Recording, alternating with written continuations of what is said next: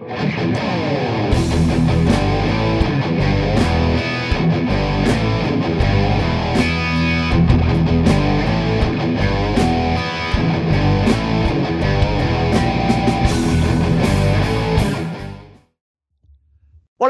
bienvenidos a un programa más de A Tres Toques. Estamos aquí en el estudio, los viejos sin que hacer para platicar de lo que más nos gusta, que es el fútbol, y con un programa bastante, bastante interesante, lleno de entre chismes, anécdotas y bastantes cosas en relación con el clásico.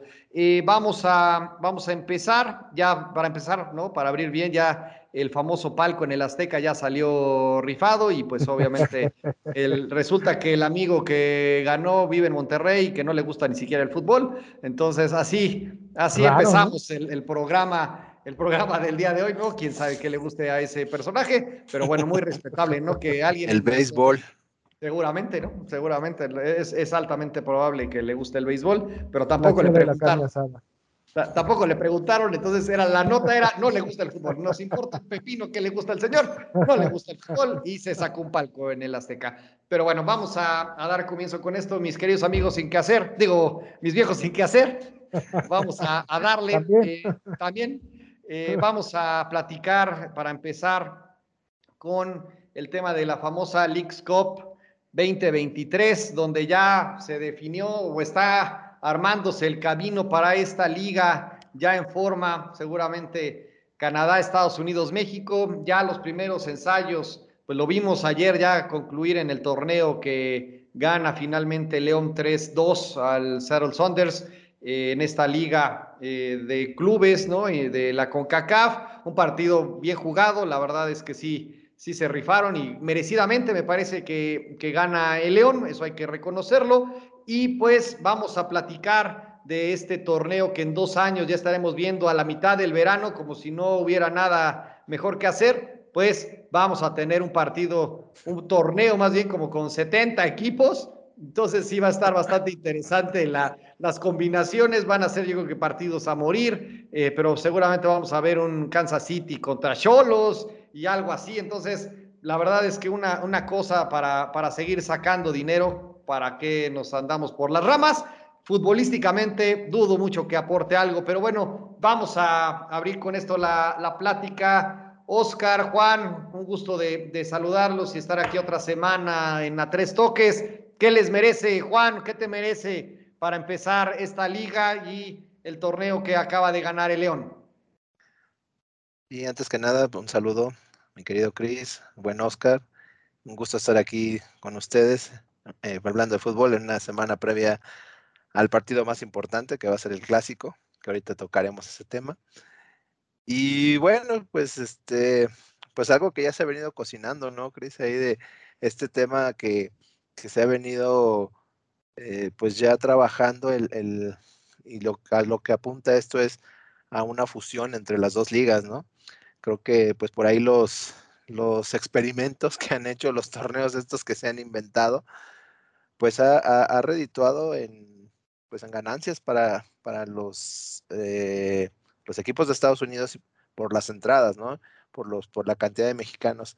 Tal vez aquí en México a veces pues como que no, no es tan atractivo el partido, pero cuando un equipo mexicano, el que sea, se presenta en alguna ciudad de Estados Unidos, definitivamente tiene, tiene este, mucho apoyo de la gente, ¿no? Entonces, yo creo que esto, este anuncio que se da de, esta, eh, de este torneo para el 2023, me parece que es como un preámbulo, ¿no? Este torneo yo, la verdad, tengo curiosidad de saber cómo, cómo va a ser, porque como bien dices, o sea, la cantidad de equipos de la MLS son, son demasiados y los 18 de aquí de, la, de México, entonces pues va a ser un torneo ahí que pues casi casi va a estar metido con calzador, porque aparte pues las fechas pues no van a dar, pero pues el dinero es el dinero, entonces hay que meterlo, ¿no? Entonces, será interesante, será interesante ver y que, y que busquen hacerlo atractivo y que no solamente sea una cuestión meramente económica, ¿no? Como hasta ahorita todos lo estamos viendo. Porque futbolísticamente, pues yo creo que no, no hay mucho que rescatar, ¿no? O sea, no, no va a ser algo. Y bueno, pues ya pasando a, lo que fue la final de, la, de, esta de la, Liga de Clubes, pues el primer torneo internacional para León, eh, este, que logra ahí ganar, como bien lo dices, de manera merecida al Seattle Saunders, 3-2 en un partido pues bastante bien jugado. Y, este, y, cortando ahí una racha ¿no? de, derrotas de equipos mexicanos con, con equipos de la MLS en, estas instancias, incluso a nivel selección, también que, que Estados Unidos pues, nos ha ganado ahí las últimas dos veces. Entonces, me parece que fue un, fue un buen resultado de un torneo meramente sin importancia, pero pues yo creo que lo, lo, importante es que pues que León saca la casta, que saca la cara por el fútbol de México, y pues eso es lo, lo rescatable que yo le veo, Cristian. Sí, definitivamente. Pero a ver, Oscar, vamos a, simular. ¿No le damos importancia a ese torneo o a, este, a esta victoria que tuvo ayer León, porque es León. O sea, ¿qué, ¿qué, pasaría si estuviéramos hablando de que está un América, un Guadalajara, Cruz Azul, eh, o hasta alguno de Monterrey o Tigres? ¿Ahí hubiera, cambiaría la, percepción del, torneo? ¿Qué tal, Cris? ¿Qué tal, Juan? Mis queridos viejos sin qué hacer. Eh, pues no, mira, yo, creo que el, problema es que desde un inicio ni siquiera estaba eh, el LAFC, los equipos este, poderosos de Estados Unidos tampoco, ¿no? Entonces, ya desde inicio, el, torneo, más allá de que no estuvieran América, Cruz Azul, los populares, ¿no? Chivas, Pumas, bueno, Pumas estuvo, pero los populares que andan un poquito mejor, este, o que tienen más taquilla, pues ya empezó con eso a desmeritar el torneo, ¿no? Porque de entrada es un torneo que nace sin, sin razón, sí, como, como bien decía Juan, ¿no? Como un experimento.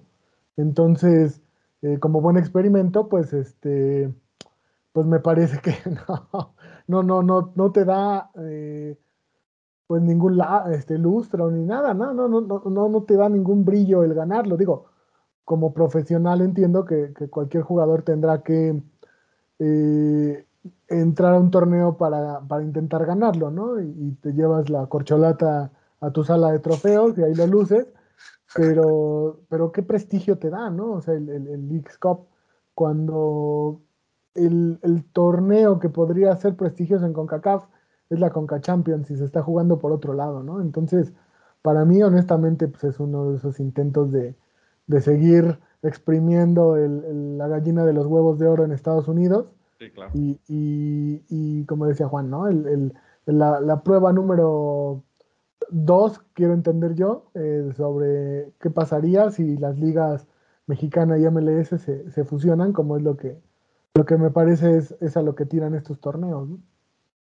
Sí, yo lo, que hablábamos antes de, iniciar el programa, imaginando ya para después del Mundial del 26, es altamente probable que busquen ¿no? una, una situación ya totalmente México, Canadá, Estados Unidos, donde estén todos los equipos reunidos y sea solo una liga que se, yo creo que se va a jugar, yo creo que todo el año, y yo creo que están definiendo el tema de los playoffs para los gringos, ¿no? O sea, cómo sería esa forma de, de hacer nuestra liguilla, ellos playoffs, para ver cómo se puede hacer más atractivo eh, y cuántos equipos pasarían, en qué formato, cuántos grupos, México contra Estados Unidos, o cómo, yo creo que eso es lo que están planeando, yo creo que van a estar formando de aquí a, a cinco años para que ya de pronto se haga una, una megaliga eh, de, en esta parte norte del, del, continente, ¿no? Y ya hacer esa, esa. Pero acuerdo en que, por ejemplo, ahora, ahora mismo eh, en Estados Unidos no hay tradición, ¿no? Futbolera.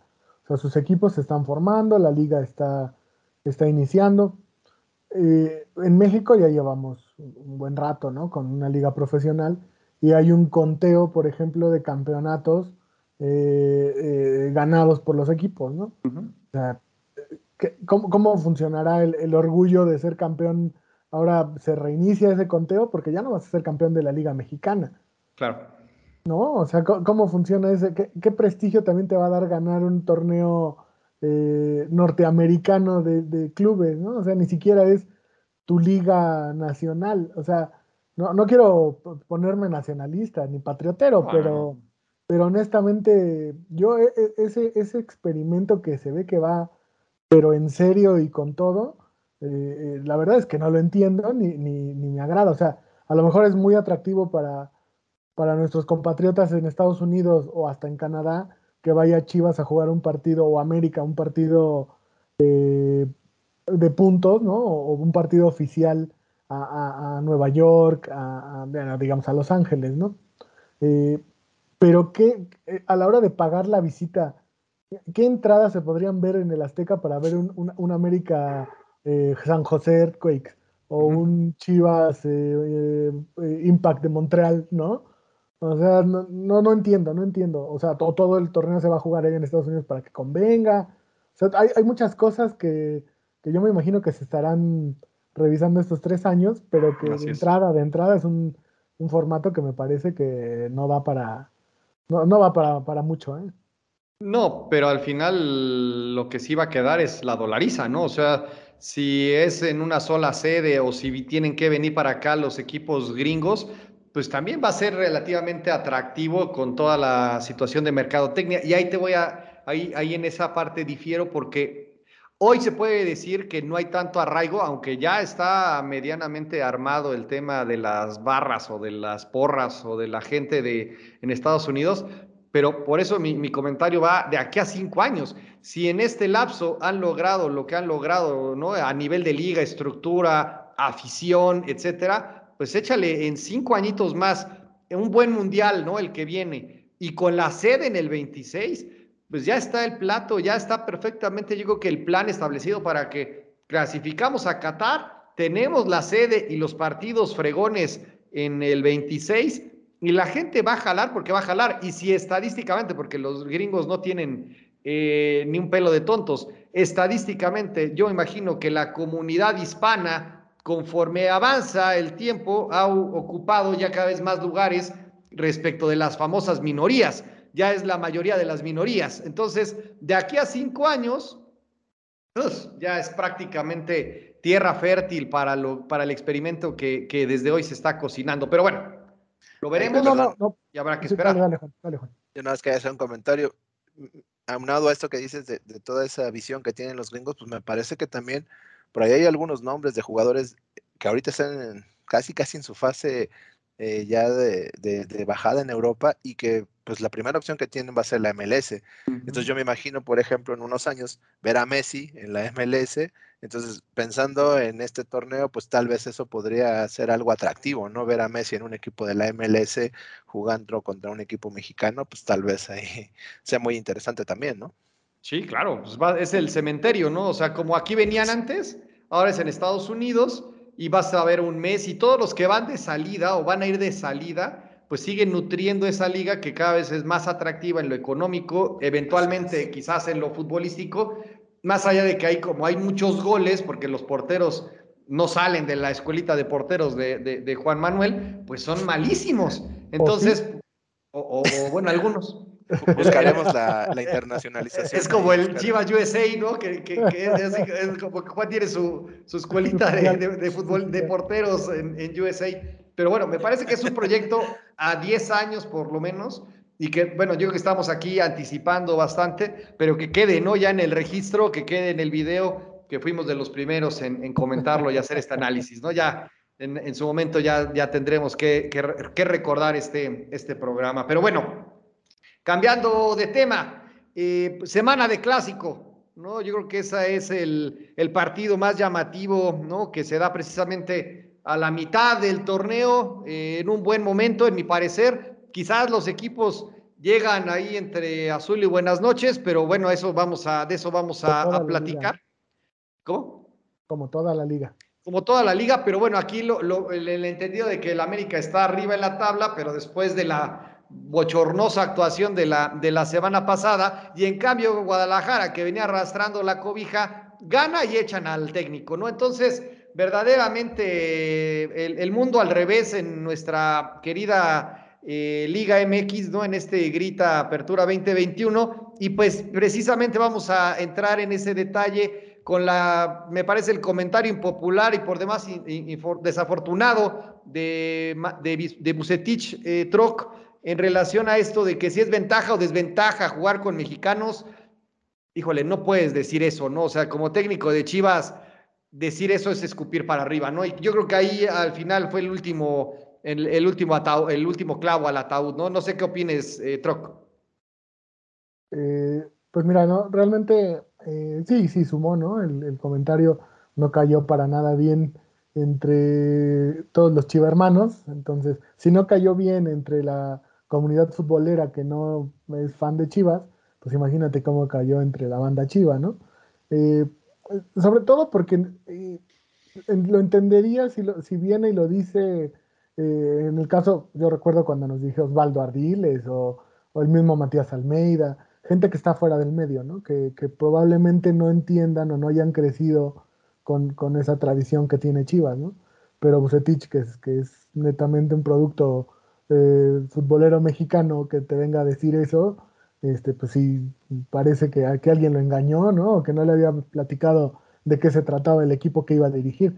Yo creo que, yo no sé si, si, con el paso del tiempo sí se vuelva un, un hándicap en contra de Chivas, considerando que, que no se tengan los mejores jugadores mexicanos con el tema ahora de la globalización y que muchos han salido, ¿no? Y que, y que la idea es esa, ¿no? Antes los jugadores mexicanos querían salir, pero no era un deseo tan grande ni tan, no hacían todo lo posible por irse, ¿no?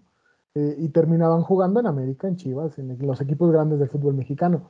Ahora tienen 18 años y los ves que ya su primera declaración es, ya estoy listo para ir a Europa, ¿no? Entonces eso hace que esos, esos chavos que, a lo mejor les puedan ser material de selección o, los mejores jugadores, eh, en teoría, eh, pues no, los, no le alcance a Chivas para tenerlos, ¿no? Entonces, quizá a la larga pueda ser un, un hándicap en contra de Chivas, pero es una tradición y es un elemento que distingue al equipo. Entonces, eh, yo creo que los que, los que están ahí metidos en, en, la dirección deportiva, el dueño, tendrán que ver la manera de que los mejores jugadores entonces salgan de tu cantera, ¿no? Para que no tengas la necesidad de voltear a la cantera de, Cruz Azul, de Atlas, de Pachuca y, pagar 10 millones de dólares por un jugador que, prefiere ganar 8 pero irse al Getafe, ¿no? O, irse al Génova como, como el buen amigo eh, ex Puma Johan Vázquez, ¿no? Entonces, y también tener al equipo en los primeros lugares para que estos chavos digan, bueno, si no me voy a ir a Europa, me voy a quedar con un equipo fuerte que me, vas, me va a hacer ir a, torneos importantes, a lo mejor a un mundial de clubes, etcétera. Pero si el equipo, además de todo, está metido en una, en una mala racha de, no ganar nada, pues el jugador mexicano tampoco prefiere eh, estar yendo a Chivas, ¿no? O sea, va a Monterrey, va a Tigres, donde aunque no juegue, pues le están pagando unas cantidades exorbitantes de dinero, ¿no? Entonces, para mí no, no, no debería de ser eh, las, declaraciones de Bucetich fueron bien desafortunadas. No fue eso lo que hizo que se fuera. Lo que pasó fue que la gente se empezó a meter directamente con, con Amauri y su gente, mentadas de madre, vasos de, chela incluidos en el estadio. Y eso fue lo que él, le, hizo tomar esa decisión tan visceral, recordándonos los mejores tiempos de, del señor Tata Vergara, ¿no? Que en paz descanse porque es lo que decían por ahí, ¿no? Que cada vez se parece más a, Jorge en esas, en esas decisiones apresuradas que está tomando mi buen Cris. Sí, y aquí voy a hacer, voy a ligar esta primera pregunta y lo que dice Troc Juan, totalmente fuera de lugar quizás, pero Bucetich realmente no puede con mexicanos, o sea, al final no la hizo en la selección, ¿no? Más allá de cómo acabó y que nunca quiso y siempre se puso rejego. Al final, si no es por el tema de Estados Unidos, se queda eh, en una situación lamentable esa eliminatoria. Y aquí en Chivas, lo mismo, ¿no? O sea, como que siempre había estado acostumbrado a jugar con, con, extranjeros.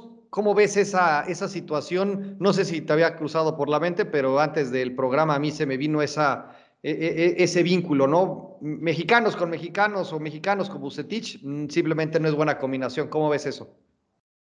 Pues digo, la verdad no, no lo había visto así, pero ahora que lo, que lo mencionas, pues es, es bien válido ese comentario, porque pues ahí tenemos el antecedente de lo que pasó en la selección con él, ¿no? No pasó algo. Simplemente pues no pudo, fueron este, todos los pretextos, eh, se acabó la magia de, que decían que Bucetich todo lo que tocaba lo convertía en oro, el famoso sobrenombre de Rey Midas, pero pues, es importante, ¿no? Ver, este, con los equipos que, fue triunfador, León, Monterrey, pues eran equipos que estaban equipos que tenían extranjeros, buenos extranjeros en su momento. Entonces, sí, el comentario que haces, pues, eh, eh, ya profundizando un poco, me parece que sí da pie porque, pues aquí tuvo una segunda experiencia dirigiendo a un equipo, pues al equipo de más tradición en México, ¿no? Y al equipo yo creo que más representativo de México precisamente por estar conformado por puros mexicanos. Y que el señor salga a decir que, que, este, que es una desventaja dirigir a Chivas cuando son puros jugadores mexicanos, pues es, es ir contra la naturaleza del equipo, ¿no? Es que es totalmente una declaración desafortunada, que como bien dice Oscar, no, esto no fue la razón por la que el señor sale, pero me parece que sí, demasiado desafortunada la declaración. Eh, siento yo que como, como se dice, ya curándose un poco en salud ante lo que, ante lo que se presagiaba. Y pues ahí habrá, habrá ahora que ver, ¿no? Como ahorita el, todo lo que había ganado Bucetich, pues yo creo que ahorita está por los suelos, ¿no? Yo creo que todo eso será difícil que un equipo vuelva a confiar en él. No, no, no, no, Juan, no, no. Bueno, es que, o sea, no estoy tan de acuerdo. O sea, sí, pero necesitas entonces armarle un equipo, o sea, necesitas que vaya a Tigres o que vaya a Monterrey, que son los dos equipos ahora más pudientes. Yo es lo que creo. O sea, porque qué equipo. ¿Mande? Con Querétaro, recuerda qué equipo tenía, no tenía el, mismo que Monterrey. Este, Y el Tecos. Tecos tampoco tenía tanto nombre, ¿eh? Pero entonces, ¿qué, pasó en Chivas? O sea, ¿me vas a decir ahora que ese Querétaro es mejor que este Chivas? Son los jugadores, ¿no? Yo también creo que es eso. ¿Y también los de la selección entonces hicieron lo mismo? Exactamente. No, no, no estoy de acuerdo. No, no me, no me parece así. Sí, puede ser, no, no puede ser tan, tan blanco y negro, ¿no? O sea, yo creo que, que sí hay más matices en el tema de, de Bucetich, porque, eh, yo, ¿sabes a mí qué me parece que pasó con Chivas? El problema es que parece que no saben qué quieren, ¿no? O sea, por ejemplo, Peláez y Amauri hablan de un equipo que ofensivo, que meta 5 o 6 goles por juego, que, que, vaya al frente, y contratan un técnico que tiene otro perfil, ¿no? Completamente diferente. Bucetich ha jugado como jugó Chivas, ha jugado con otros equipos igual. Monterrey mismo ni siquiera era tan, tan, ofensivo, ¿no? El problema pues, es que tenías allá arriba el chupete suazo y te, y te resolvía las pocas que tenía. Con Querétaro igual, ¿no? Tenías, me parece que él, tuvo todavía a Beso en sus mejores momentos y le llegó a Ronaldinho, ¿no? Que, nada más como que complementó un equipo de brasileños que, que, eran de, de, medio pelo, pero que, que agarraron un, un, buen nivel. Y, a mí me parece que en Chivas, eh, estaba jugando a, lo Bucetich, pero con un perfil de plantel diferente, ¿no? O sea, él tenía muchos jugadores, o tiene Chivas muchos jugadores que, que en teoría tendrían que ser hacia la ofensiva. Y él, yo creo que los, los ponía a jugar de una manera que no están acostumbrados, lo cual también habla mal del jugador, ¿no? Porque tú tienes que jugar lo que te diga el técnico, ¿no? Entendiendo tus características, pero, pero, entrenando y, y, haciendo lo que el técnico te está ordenando, ¿no? Y creo que ahí fue el problema, ¿no? a la gente no le gustó el, cómo jugaba Chivas, no sacaba resultados, porque te aseguro que si este equipo hubiera ganado, de esos eh, cuatro empates que tiene, hubiera ganado tres juegos en, en lugar de empatar esos, esos cuatro, ahorita Bucetich estaría firme para el clásico y estaríamos platicando de otra cosa. Entonces yo creo que sí es eso, que también los resultados no se le dieron. Hubo muchos errores en la portería, eh, no tienes un centro delantero que te pueda resolver un juego, eh, no lo sé, o sea, me parece que, no, fue de todo de culpa de Bucetich. ¿eh? Pero es que ahí se resume todo en el tema de los jugadores, porque si tienes a... Si, de, fondo tienes a uno de los técnicos más ganadores de la historia y que nada más por eso tienes que respetar su método y, su forma de, ejecutar y que de alguna manera siempre por eso se le había considerado el rey Midas, ¿no? Al final así se le denominó. Llega a este equipo y pues simplemente, digamos que le, le salió todo mal, pero él, digamos, como que yo creo que es la gota que derrama el vaso de una serie de técnicos que vienen también con buenos carteles, con buena fama, con buena estructura. Un, Cardoso no, no digamos que no, no, no, es lo mejor, pero vamos, o sea, es un tipo que sabe, ¿no? Hasta Tomás Boy, vamos.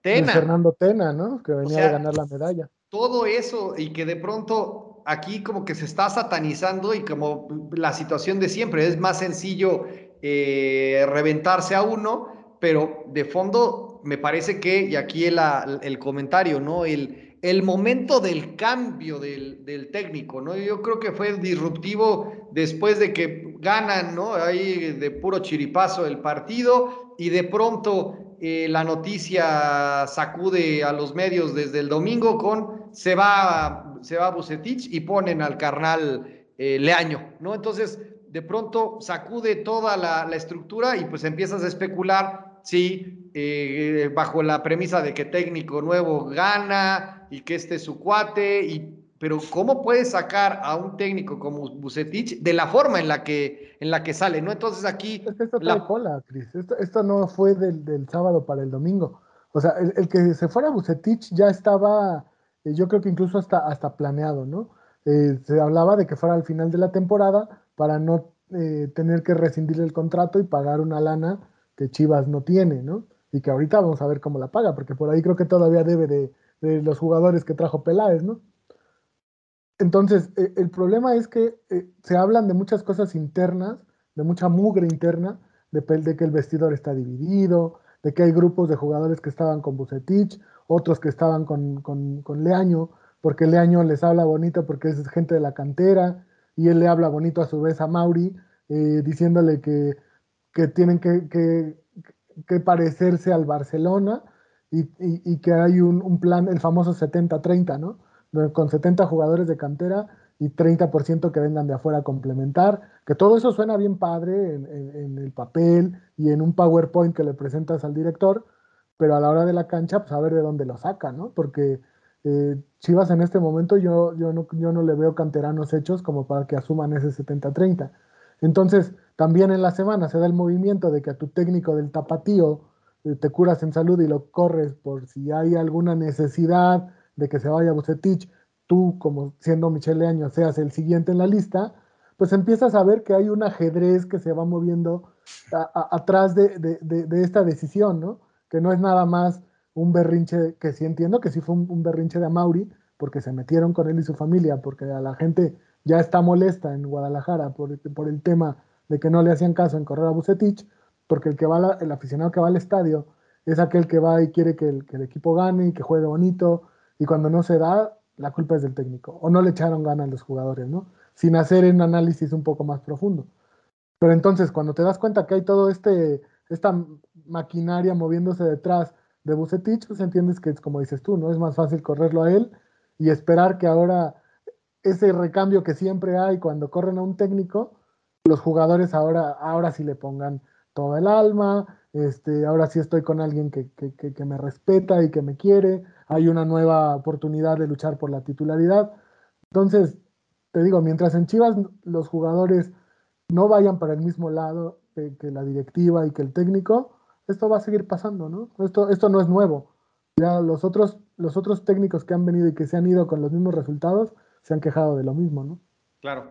Juan, ¿tú qué opinas del momento del, del cambio? Se estaban curando en salud, al final si perdía Bucetich, pues obviamente iban a andar arrastrando peor el nombre y se iba a ver peor correrlo.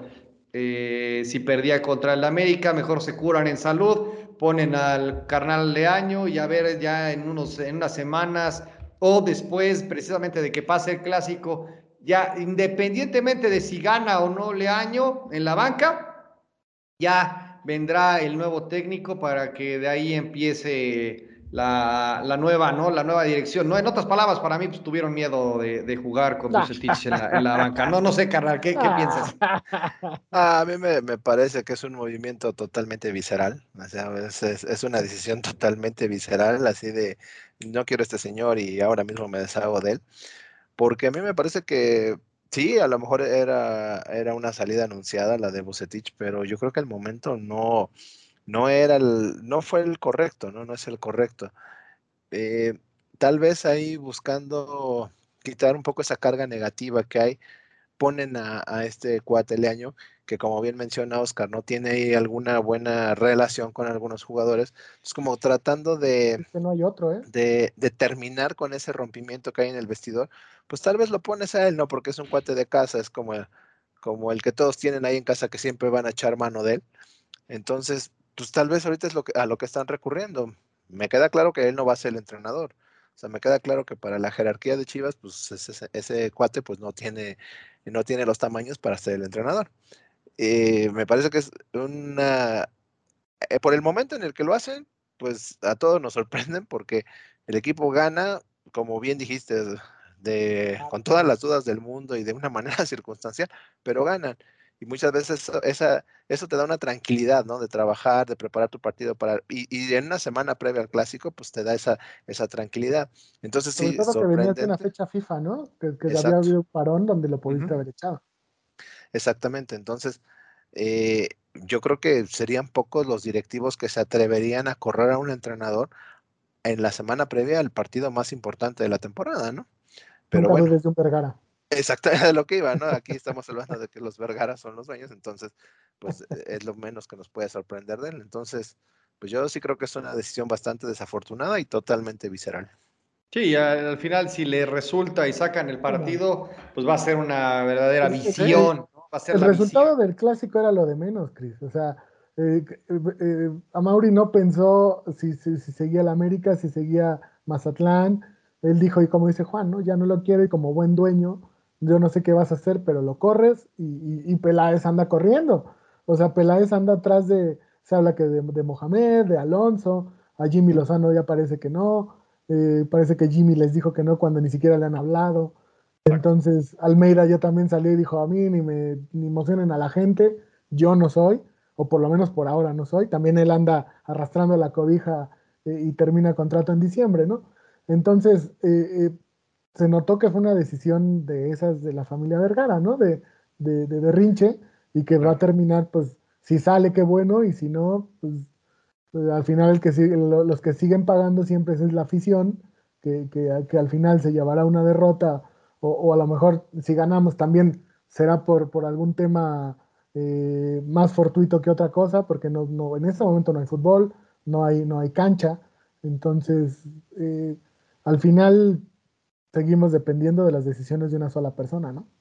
Sí, que al final las decisiones las toma con la panza y, de pronto desconcierta, ¿no? Y que realmente muestra una, una, no sé si es inmadurez o una situación de, que no es como, no es como un equipo, ¿no? Es como si fuera nada más parte de la empresa y hoy te vas y no me importa. Soberbia, ¿no? Soberbia, absurda y, sobre todo, eh, ¿qué, tiene Peláez, no? Porque al final la cancha es de Peláez. Claro. O sea, tendría que haber consultado con él, oye, que en este momento habría forma de correrlo, Peláez tendría que haber, e, evidentemente uno entiende que si el dueño dice algo, pues tú tienes que eh, terminar por aceptarlo, ¿no? Porque así se trabaja en, esa empresa, en esa empresa que es Chivas OmniLife. Pero, pero por lo menos eh, algún tipo de, de visto bueno, porque tú veías hasta Peláez sorprendido con la decisión, ¿no? Entonces, ¿cuál, ¿qué autoridad tiene Peláez, no? No, eh, con esto quedó claro de que ninguna. O sea, al final, al, estilo Vergara, él es el que toma la decisión y, el, eh, y Peláez sale muy bien del América, se mete en el Cruz Azul, hace algo correcto y, lo mejora, ¿no? Ya al final. También bien este complicado ahí en el azul, ¿eh? No, total. Y todavía en condiciones todavía más adversas, ¿no? O sea, hay que reconocerlo. Y deja al equipo embaladito y bien armado para que Dávila solo llegara y se pusiera la, medalla, ¿no? Y, y, llega en el Inter con estos amigos pensando que iba a ser una mejora, ¿no? Después de las dos experiencias y acaba siendo como los Lebrija y como todos, como el Paco Gabriel, como todos los que han pasado, no ha habido uno solo donde realmente lo dejen trabajar y donde realmente pueda, pueda poner, ¿no? Algo, algo de, su toque, ¿no? Higuera, pero qué daño nos hizo, ¿no? A él sí lo dejaron ah, trabajar. Pero lo dejaron trabajar de más. Hasta... Sí, exacto. y aparte, hablando con, de lo de Buse también, eh, llegó un plantel ya armado y, los únicos refuerzos que pidió no se los trajeron, ¿no? Él quería a Acevedo y al Mudo Aguirre de Santos y no se los trajeron. Entonces, pues también eh, cómo puedes eh, eh, darle a un entrenador eh, toda la, responsabilidad si también te pide un par de refuerzos y no se los puedes dar, ¿no? Porque no hay lana. y no puede ser que Chivas no tenga lana, ¿no?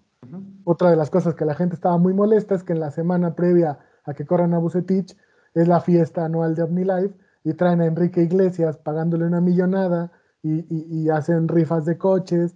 Muy bien, es su empresa de, de Amauri, ¿no? Pero entonces, porque dicen que para un, tema del grupo no hay dinero y para el otro sí, ¿no? La gente es lo que está, estaba molesta y le estaba reclamando en el estadio. Entonces él curándose en salud dice lo, lo, de los este, políticos romanos, ¿no? Háganle caso al pueblo, que caiga la cabeza de Bucetich y ahora que Dios nos agarre confesados, ¿no? Totalmente. Pero bueno, ahora vamos a ya antes de, irnos al, análisis de la jornada anterior. Eh, ¿En qué momento llega esto? ¿Cómo llegan los equipos? Juan, ¿tú cómo crees que llegan los dos equipos para este, para este partido? exactamente a la mitad del torneo, donde sabemos que de pronto algunos, algunas veces, ¿no? Guadalajara gana y de repente ya se, se destapa y pues ya sabemos cómo es la parte motivacional. ¿Cómo llegan los equipos para, para ti, Juan, a este clásico? Pues yo creo que los dos equipos llegan eh, generando dudas, Cristian, como lo hemos platicado, porque en el caso del América, pues hablábamos del calendario que ha tenido, ¿no? Y se, se criticó mucho los rivales y bueno, pues eh, darle un poco la razón a la gente que pensaba eso, pues el sábado juegas con el Toluca y pues el Toluca te exhibe, te gana y, te pone eh, como que en, un lugar que, no, no, pensabas estar, ¿no? Entonces ahora pues es una prueba difícil Guadalajara, porque este, lo que he dicho yo siempre, sea el momento en el que sea, pues hay una motivación extra en los dos equipos cuando se va a jugar un clásico donde yo creo que se olvida todo, todo lo extra cancha, todos estos problemas de técnicos. Y creo que ya cuando estás en la cancha y ves a la, al equipo de enfrente, pues te sale esa motivación, ¿no? Por ese, ese pues, cariño por el equipo, si es que lo, si es que lo tienen. Y en el caso de, Chivas, pues me parece que es un equipo que también generando demasiadas dudas, que no alcanza a, a agarrar un nivel, que no, no logra caminar.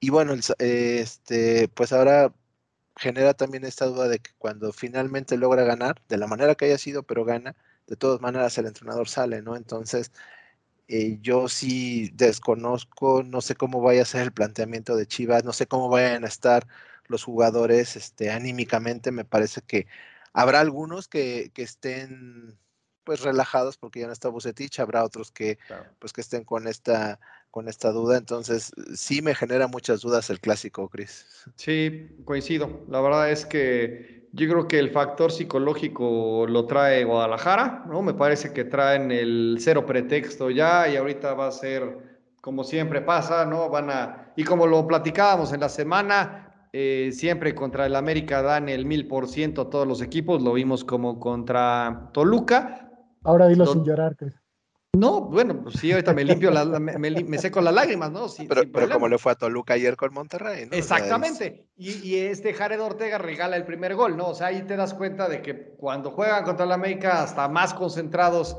salen. Entonces, me parece que el, tema eh, psicológico lo, trae Guadalajara, pero el fútbol lo trae el América, ¿no? Entonces, será cuestión de que lo, lo demuestren así en la, en la cancha y que por lo menos sea un partido entretenido, ¿no? Y que, aunque el resultado que sea, pero que nos deje un buen, un buen sabor de boca, ¿no? Y, y Troc, pues no sé, ¿tú cómo ves en este momento a los dos equipos? Pues sí, mira, a, mí me parece que así como Bucetich se vio mal con el comentario de los, de los mexicanos, así se están viendo ustedes con el, ay, es que contra Miami siempre juegan a todo. Contra los equipos grandes así es, ¿eh? Yo no, yo no escucho al Real Madrid, al Barcelona, a los equipos grandes decir, ay, es que el Getafe siempre juega conmigo al 100. Así es, o sea, los equipos grandes tienen esa, esa, esa presión que, puede ser eh, a favor o en contra y depende de cada jugador cómo la, cómo la toma, ¿no? Y cómo la canaliza. Eh, yo, yo creo que, Toluca demostró que, el sistema de Solari no es, no es este, infalible. Eh, creo que, evidentemente lo que platicábamos, ¿no? Si juegas contra Mazatlán, contra San Luis, contra estos equipos les tienes que ganar, ¿no? Si eres un equipo que tienes mejor plantel y que tienes un poco más de idea eh, futbolística, les tienes que ganar y ya después te peleas con Toluca, con Tigres, con Monterrey, con los equipos fuertes eh, para ver hasta dónde te alcanza, ¿no? Entonces, creo que esa parte la hizo bien América, ¿no? Ganar, pero se, muchas veces nos pasa eso, ¿no? El análisis va en función del resultado. Si ganaron, me olvido cómo y, fue triunfo y se acabó.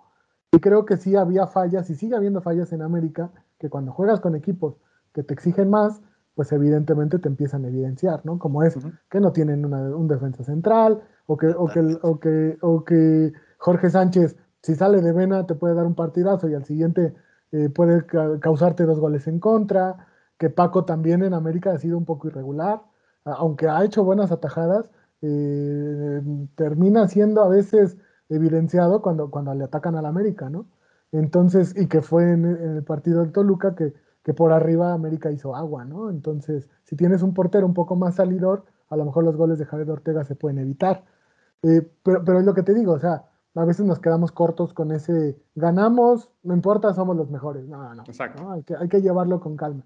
Y del lado de Chivas, yo, yo creo que es un, un reseteo eh, impresionante porque, como dicen ustedes, ¿no? Con, con Bucetich no se tenía eh, ninguna estabilidad, ¿no?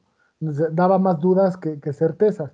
Entonces ahora con Leaño es solo dudas, porque yo nunca he visto un parado este, táctico de, Leaño, ¿no? O sea, ya dirigió Necaxa, dirigió Tecos, donde su papá era dueño. Eh, entonces, ahora no sé cómo va a jugar Chivas, ¿no? ¿Quiénes van a jugar? No lo sé. O sea, hay, que esperar los reportes de, la gente que, está en Guadalajara para saber si va a jugar con, sus eh, canteranos que tanto eh, dice que son los mejores del mundo y que ojalá que sean, pero yo no los he visto. Que si, si va a dejar de hacer estos experimentos raros que terminó haciendo Bucetich al final, ¿no? De poner al Tiba Sepúlveda de lateral derecho, de poner al conejito Brizuela de contención. Entonces, eh, te digo, de, de Leaño no sé. o sea, de Chivas ahorita en este momento no sé. Si, si, si juega con la lógica, pues me parece que tendrá que ser un partido equilibrado. Pero desgraciadamente el estilo de Michel Leaño no, no, no lo conozco y, espero que no en ese ánimo de separarse de Bucetich se vaya tontas y a locas el, el, sábado, porque ese es el estilo que le gusta a la América, ¿no? Que los equipos lo ataquen y ellos bien parados, este, tomarlos, no tanto en el contragolpe, pero sí exhibirlos en sus fallas defensivas, ¿no? Totalmente. Esperemos que sea finalmente un buen partido, ya estaremos platicando de esto la, la, siguiente semana. Y antes de pasar a la quiniela, ¿no? En lo que la producción prepara el material, algo, sí, porque luego la producción como que va medio lento, está dormida, entonces esperemos que ya se vaya despabilando con un aviso de por lo menos tres minutos. Eh, que ya vamos a repasar realmente lo que sucedió en la jornada número 9, eh, donde yo creo que lo más relevante fue el Monterrey Tigres, ¿no? Que Monterrey ya está despertando, ya el Vasco ya se despabiló y ya está eh, retomando la, el, camino. Entonces, me parece que ese fue lo más interesante con la controversia famosa de que el árbitro se quedó ahí a, medio camino, ¿no? Que como decían los clásicos en todas las otras transmisiones, ¿no? Que me acuerdo de que no corrió sus diagonales o algo así era, ¿no? Y se quedó este amigo parado y pues obviamente hubo un contragolpe ahí bastante bien armado por, por Monterrey y Juárez. Se, hablaba, se, escuchabas a los árbitros viejos, ¿no? A los, a los de experiencia, decían, le faltó colmillo, porque si bien es, es, una falta de, técnica arbitral, el chocar con un jugador estorbar, eh, dicen los, los, viejos, en cualquier pretexto que hubiera tenido más adelante, marcas falta y se soluciona el problema. Esas faltas que solo los árbitros ven, y, que, y que detienen el partido, ¿no? Y, ahí se acaba el problema, que un problema que ocasiona el árbitro por su falta de técnica, ¿no? Entonces es doble error, el error de estorbar y después el error de no saber detener la jugada, ¿no? Sí, no, no, se le fue y se fue al marcador directo ese, ese error, ¿no? Y el otro detalle para mí importante, yo creo que es Juárez, ¿no? El Tuca ya despertó también y está ganando bastantes puntos, ¿no? También con el partido adelantado. Entonces, no sé, Juan, eh, ¿algún highlight de esta jornada nueve antes de irnos a la quiniela? Pues destacar al Atlas, ¿no? Eh, creo que el Atlas eh, es un equipo que ah, habíamos hablado poco de ellos, eh, un equipo que pues este, se ve que está ahí pintando para cosas interesantes, ¿no? Entonces yo creo que, eh, que no hay que descartarlo al Atlas que pues eh, saca un buen resultado de visitante ganando al Necaxa. Entonces yo creo que destaco, destaco este triunfo de visitante. ¿Algún partido importante, Oscar, que valga la pena de la jornada 9? Pues, pues lo que platicábamos un poco, ¿no? En general, el tema es que te agarras una rachita de dos o tres eh, ganados y ya terminas del 16 en el séptimo lugar, ¿no? Que a lo mejor es lo que le, puede pasar a, Bravos y este y por el contrario, ¿no? En, Necaxa, que honestamente yo no lo había visto tan mal, ha agarrado una racha en picada que a ver quién los detiene, ¿no? Y, el juego, no sé si por porque haya sobresalido mucho, Chris, pero me llamó la atención el Mazatlán Pumas, porque era el partido en el que cualquiera de los dos podía ganar, ¿no? O sea, era, era ganable, ¿no? Dentro de los... Los equipos tienen que ser eh, razonables con, para qué les alcanza, ¿no? Y yo creo que ambos, prácticos también, y, ambos tenían eh, esa idea de que le podían ganar al otro y terminan empatando, ¿no? Entonces, no, no sé cuándo entonces puedan ganar este, este par de equipos que la verdad es que no andan bien, sobre todo Pumas, sin, sin querer hacer leña del árbol caído, pero que les van a empezar a urgir ya los puntos, ¿no? Sí, y sobre todo en el momento en el que, en el que estamos del, del, torneo, ¿no? Que ya vamos a, ya me diste la producción que ya estamos eh, listos, entonces, pues precisamente vamos a, a la mejor sección del programa eh, para repasar los partidos que conforman la jornada número 10 de la Apertura 2021. Vamos eh, contigo, Juan, a la quiniela. Y muchas gracias. Mira, ahora sí la parece que la producción. La producción ya con previo aviso de tres días. Muy buena. parece perfecto. Pues vamos a, pasar a, la, a, la, quiniela de, de esta semana.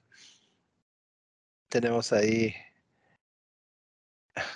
algunos problemas. Producción. Listo. Listo. Bueno, tuvimos a nuestro invitado, que fue nuestro querido amigo Mitzael, el querido Mitza. Eh, fue una, una quiniela que pues vuelve a ganar Cristian. Ahí saca la casta y, demuestra que esa técnica de, poner a todos los locales y a la América le está resultando. No me evidencies, era un secreto, Juan. En algún momento tiene que pegar, ¿no? Sí, ya le está resultando y bueno, esta, esta jornada le da, le da cuatro puntos y, tanto Oscar como el buen Mitza y un servidor pues quedamos ahí con, con tres puntos. Y bueno, pues esto nos lleva a un acumulado donde Oscar pues sigue sigue ahí este, en primer lugar con 31 puntos. Después está Cristian, eh, Cristian y los invitados con 31. Y pues yo que sigo en el sótano con 28 puntos. Y bueno, pues pasando a la, a la jornada de esta semana, tenemos ahí un, un invitado que ya había estado con nosotros previamente, que es el buen Dani, Daniel Castillo. Ajá. Entonces él, él repite, repite, este, pues ya, ya sabemos la información de Dani. No sé si quieras agregar algo, Chris. De, no, ya, en esta... llegó para quedarse, ¿no? Ya Bobby ya, ya pidió estar ya en el roster de, de el cuarto viejo sin qué hacer. Ser, el cuarto viejo sin qué hacer, entonces muy contento. Y pues obviamente aquí, más allá de la invitación que les haga Juan, pues de una vez también hago la invitación a los podcast escuchas que, que quieran sumarse ya de planta, ¿no? Para jugar en la, en la quiniela, más que bienvenidos, ¿no? Te regreso el micro, Juan. Sí, muchas gracias. Sí, como bien lo dices, a todos nuestros podcast escuchos que quieran participar ya de manera definitiva en la quiniela, pues serán, serán bienvenidos sus pronósticos. Y pues interesante que se suma Dani a la, a la, a la quiniela en una semana previa de clásicos, pensando y sabiendo que es Chiva hermano. Entonces, pues bueno, este, pasemos a los pronósticos la jornada que, está por iniciar eh, el día de hoy, donde Pachuca va a recibir a, Necaxa. Aquí para este partido, Oscar va con Pachuca, al igual que Cristian. Nuestro invitado va con el Necaxa y yo pienso que van a empatar. Eh, para el día de mañana, Puebla recibiendo a Cruz Azul. Oscar va con Cruz Azul, Cristian con Puebla, Nuestro invitado también va con el Cruz Azul y yo creo que van a empatar. Cholos, que va a recibir al equipo de los Amores de Cristian, al Mazatlán. Aquí Oscar va con, con el empate. Cristian, pues a ojos cerrados con el Mazatlán. Dani se contagia y también dice, yo le voy al Mazatlán y yo pienso que van a ganar los Cholos. Después tenemos eh, un partido que también puede ser interesante, el Atlas recibiendo a León. Aquí Oscar piensa que el León... de la jornada, ¿eh? Más allá del clásico que roba reflector, el Atlas León puede ser buen juego, ¿no? Puede ser buen juego, exactamente. Aquí Oscar eh, piensa que, que León va a ir a sacar la visita, va a ir a ganar, va a ir a ganar de visita, perdón. Eh, Cristian y un servidor vamos con el Atlas y Daniel va con el empate. Tigres recibiendo a los Pumas, aquí los cuatro vamos con los Tigres. ¿Ni con Mejía Barón? Ni con Mejía Barón. Ni con Mejía Barón. ¿Y porque ya corrieron a Gabigol? Tampoco, no. y bueno, en el partido tan hablado y que tanto estamos esperando, el clásico, eh, América Chivas, pues bueno, indudablemente Cristian y un servidor estamos con el América y los dos chivermanos sin razón ni lógica, van con las Chivas, esperando el milagro, pero bueno. No, lo de ustedes, con sin razón ni lógica. Lo de, Dani y yo es porque equipo que entrena, estrena entrenador gana, entonces es muy lógico. Un análisis. No, lo del Bobby luego te digo por qué es, pero ya no lo puedo comentar ahorita. Dale, Juan. La próxima semana platicamos. Después tenemos al Toluca recibiendo al San Luis. Aquí los cuatro consideramos que el Toluca eh, que jugó a todo con el América, puede volver a la senda del triunfo. Santos, Monterrey también es un partido interesante que no, no comentamos, pero también puede ser interesante. Aquí Oscar piensa que va a ganar el Monterrey. Cristian con Santos, nuestro invitado con el empate y yo también pienso que va a ganar Monterrey. Y en el partido que cambia de fecha, Bravos recibiendo a Querétaro, este partido se va a mover para el día 8 de octubre. Aquí eh, Oscar va con Bravos, Cristian va con Bravos, nuestro invitado con el empate y yo también pienso que van a, ganar los Bravos. Esos son los pronósticos para la, para la jornada, Cristian. Pues listo, ya terminamos un episodio más de este bonito programa. Muchas gracias a todos los que nos siguen, nos dejan comentarios, al jefazo que siempre nos escucha y ahí nos deja una nota, eh, al querido Daniel también, ¿no? Que siempre nos anda dando seguimiento y por qué no salimos a tiempo. Pues aquí está el culpable, mi querido carnal, ¿no? Que por su culpa no salimos a tiempo. Pero bueno, aquí estamos con el cariño de siempre, una semana más. Internet es relativo. Obviamente, ¿no? ese, problema que, que de pronto ahí surge. Pero bueno, un gustazo, una semana más. Nos vemos la próxima, que gane el América. Y pues listo, señores. Nos vemos. Gracias. Saludos, saludos, Daniel, con dedicatoria. Reviéntalos, Daniel. Saluditos. Gracias. Ánimo.